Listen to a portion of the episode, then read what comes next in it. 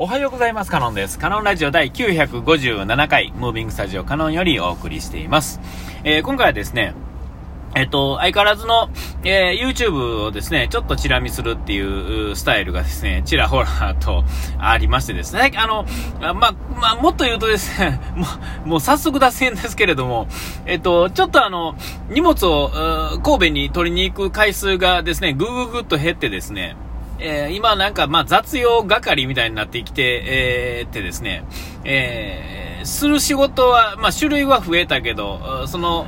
なんていうんですか、大変さっていうか、えー、あっちつまみ、こっちつまみ、またそっちもつまみ、あっちもつまみ、みたいな感じの、なんていうんですか、えー、状態に今なっててですね、えー、そういうことが起こるとですね、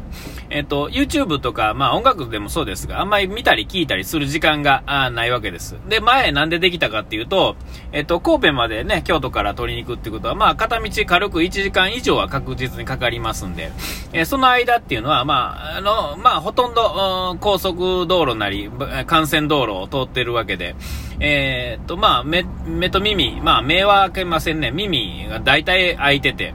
まあ、普通はまあ、車にね、ラジオが当たり前のようについてるのと同じで、情報収集っていうんですかね、まあ、事故とか、なんとかとかの聞いたりとか、えー、っと、その、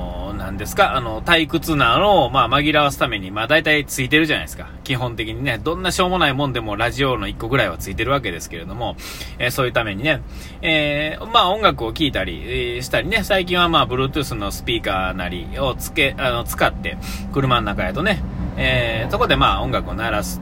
で、そういう状態にすると、まあ、あの、自分の車じゃなくても、どこで突然乗っても、えっと、音源はスマホに入ってるし、音はその Bluetooth のスピーカーでね、えー、いけると。で、スマホはね、まあ、絶対持ってるやろうし、Bluetooth のスピーカーは、あのね、Amazon とかで買ったら、2、3000円もあったら、えー、音鳴るものは買えますし、えー、もうちょっと4、5000円出したら、まあまあ、あの、パワーあるやつも、探せるわけですよね。ほんなら、まあ、あの、まあ、車にオーディオとか、ね、なんやったらナビとかも含めて、不必要っていうんですかね。車に何もついてなくったって、まあ、全然問題ないし、僕みたいにその、車がこう乗り、3トン、4トン、まあ、2トン、3トン、4トンとこう、とか、今、この会社からまあ、仮パチしてるようなこの軽自動車でもそうですが、何もついてないんで、そこを、あの、こう、シームレスにですね、移動しても同じ環境がずっと使えるっていう形になるんですよね。えー、で、まあ、そこで、まあ、YouTube を見たりするんですけど、長い、長い雑線ですね。相変わらずね。えっ、ー、と、そういうのができなくなるっていうんですかね、こう、こま、ちまちました仕事がいっぱいあってですね、えー、そういう、そうなってくるともうそんなんやってられへんくなるっていうんですかね。えー、逆にそのスピーカーとか、あの、持ってた邪魔っていう、まあそういう感じにはなるんですが、えー、まあ、とはいえっていう感じですよ。えそんな中でもまあ、隙間にちょろっとね、まあ見たりとか、ね、まあ、今やと、こう、ももクロのアルバムが出たとこなんで、まあ、それも聴きつつですけれども、えー、見てると。で、まあ、その中でですね、あの、比較的、なんていうんですか、こう、なんていうんですか、考えなくて見てて楽しいものの中に、まあ、今、よくね、最近はちらほら出てくるスーツ交通さんのですね、えっ、ー、と、まあ、電車とか乗ってみた動画とかね、ああいうのは、見たっていいんですけど、見てなくったっていいし、で、た、ちら、ちら見しても、まあ、あのー、この、えー、まあ、少年の時にですね、電車とか車が好きやったら、まあ、あのー、い、まあ、いける口だと思うんですよ。えー、あのー、な、なんていうんですか？わ、わかんないですけどね。えっ、と、そういうのが興味がないとあれでしょうけど、まあ、なんでか興味があるものの、流しつつ、えー、そんなに重要でないっていう動画っていう、なんか絶妙なラインなんですよね、僕にとっては。えー、で、まあ、それを見てってですね、で、あのー、そういうのでも、え特にですね、えっ、と、まあ、地元というかですね、自分の知っている土地の何かっていうんですかね。例えば電車やったら僕は奈良と、まあ、京都とかね、近畿圏の、まあ、その辺。で、まあ、奈良で、まあ、ちょうど近鉄電車っていうのが、まあ、比較的、えー、よく乗ってたもの、高校とか通うのでも近鉄の電車でしたから、近鉄に関わることだったり、その沿線上のことですね。とか、で、まあ、京都行って、まあ、えっ、ー、と、JR の、まあ、いわゆる東海道線とかね、えー、そういうのとか、えー、まあ、で、まあ、大阪の地下鉄とか、京都の地下鉄とかっていうのは、まあ、なんやかんやと、まあ、地元というかですね、近畿圏でうろうろしてると、まあ、なんやかんやとね、えー、月に1回なり、えー、2, 2ヶ月に1回ぐらいは、まあ、そういうのにお世話になったりとかするわけですよ。だから、まあ、知ってると。えー、これがまあ、例えば動画が関東の JR とかね、私鉄、えー、うんぬんとかになってくると、まあ、ピンとこないわけですが、えー、ただただ地元ってだけで、えー、そういうのを見てるとね、ああ、ここにもこんな話があったのかとか、あここにはそんな意味があったのかとね、マニアさんが喋ってるとですね、全然違う視点やったりとかして、えー、それがまあ意外と面白いっていうんですかね、ちょっとしたことですけれども、えーまあ、そもそも小さい時、こう、電車が好きっていうのは、なんか、大きなものがですね、わーっと動いてっていう、なんかそういう、なんかもっと単純な、ね、あの、なんか戦隊もののロボットがかっこええとか、まあそういうのとほぼほぼ近いような気がするんですよね。で、戦隊ものはまあ画像でしか見れませんけど、えっと、鉄道の場合は、あの、要は、あの、あんな大きな鉄の塊がですね、まあ100キロとか出して、スピード、ね、リアルにこう目の前を動動いてるっていうのを見れるの、実は、え、鉄道ぐらいなもんでね、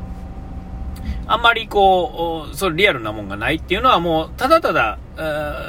えっ、ー、と、ありがちな男の子の、まあ、心理なんだと思うんですけれども、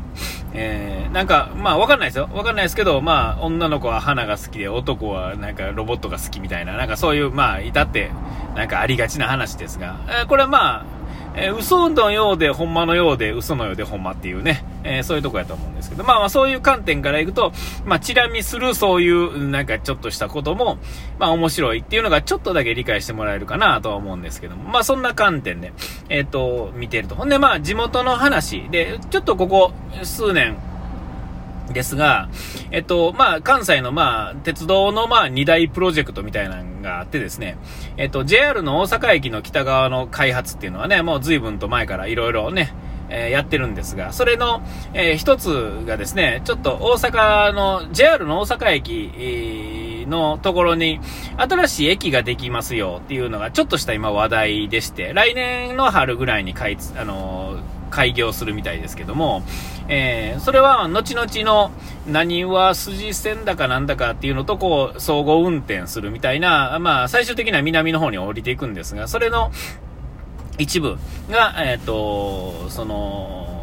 えー、大阪駅のグランフロントっていうね、北側にある建物のちょっとこう、えー、昔のあの車庫っていうんですかね、貨物車両、車庫のところにこう、えっ、ー、と、電車のまあバイパスみたいなのがあるんですけれども、えー、そこの途中に1個できるらしいんですよね。えー、で、まあ、あの関空特急はるかとかね、えー、なんかあの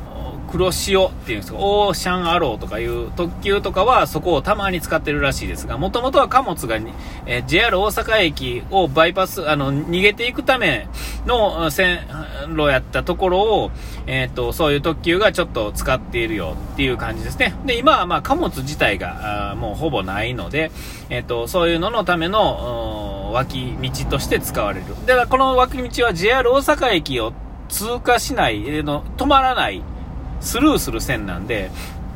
いろいろ問題があったとか、なんとかかんとかっていうのをチロッと喋ってはりましたが、まあ、詳しいことはわかりませんが、そういうのを見て、えー、そういうのがあったりとか、あと、えっ、ー、と、北大阪急行、地下鉄ですね。今、大阪メトロっていう、う大阪市交通局がな、なかその中ね、えー、あれの、えっ、と、北側ですね、千里中央まで行ってる線路があって、それがまだ、美濃っていうもう一つ北側まで延伸しますよっていうね、ほんの、まあ5、5キロぐらいなんかな、なんかそれぐらいなんですけど、えー、それがまあ伸びるんですよね。で、それがまあもうかれこれ10年ぐらい、もうちょっと前ぐらいからかな、工事が始まって、で、えっ、と、それが、えー、来年度ですね、2023年度中の開業を目指すみたいな感じでやってはるんですよ。で、まあその動画がまあちょっとした話題っていうんですかね、えー、地元の人はまあそれなりに、えー、っていう話は当たり前ですが、マニアの世界でもまあそれなりに、えー、みんな気にしてはる、ちょっと大きな工事っていうんですかね。あとまあ関東の方もね、いろいろやってますが、えー、まあ、ね、あの、あるんですよ。で、まあそういうのを見たりとかしてて、えー、ほんなら、まあ、なんでこんなんが、あの、楽しいんかな、みたいなところとか。で、まあ実際走ってると、えっ、ー、と、鉄道ではないですが、今やったら、新名新高速道路とか、新東名高速道路っていうのを、えー、随時こう作っていってるっていうんですかね、伸びてってるというか、部分部分開業していきながらっていうのがもうこの15年、10年、15年、えー、はやってはると思うんですよね。えー、で、まあそういうのとかも、こう実際に走ってて見てて、えー、ね、あ、あそこになんかできてるなとか、大きなところが更地になったなとか、あね、で、まあそういうのが今の新しい話ですが、えっと、もっと言うと、まあ僕ら、ね、もう半世紀ぐらい生きてるとですね、あの例えば、この高速道路一つとってもですね、昔はなかった道路とか、昔はなかったところ、昔は山だったところっていうのが、もうすっかりと今、ね、大きな幹線道路になってたりとかして、えほんな昔はここに電車が走ってたんだよとか、これはなんとかの名残なんだよとかね、そういうの知ってるってことが、なんか楽しいっていう、謎に楽しいっていうね、ことがいっぱいあって、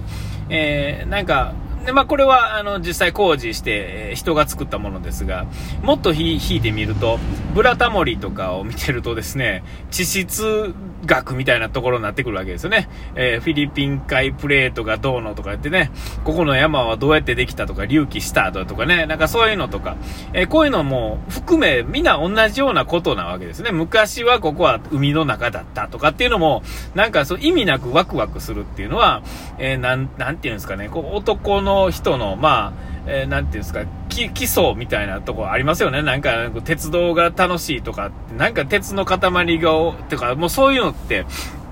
えー、なんか意味なく楽しいっていうのがね、不思議な感じやなと思いながら、えー、その隙間時間にですね、えー、意味、意味があるようでないようである、その動画を見てね、なんか楽しんでるっていう、まあ、えなんか、なんともまとまらない動画、あ、ちゃうお話でした。えお時間来ました。ここまでのお相手はカノンでした。うがいてやらい忘れずに。ピース。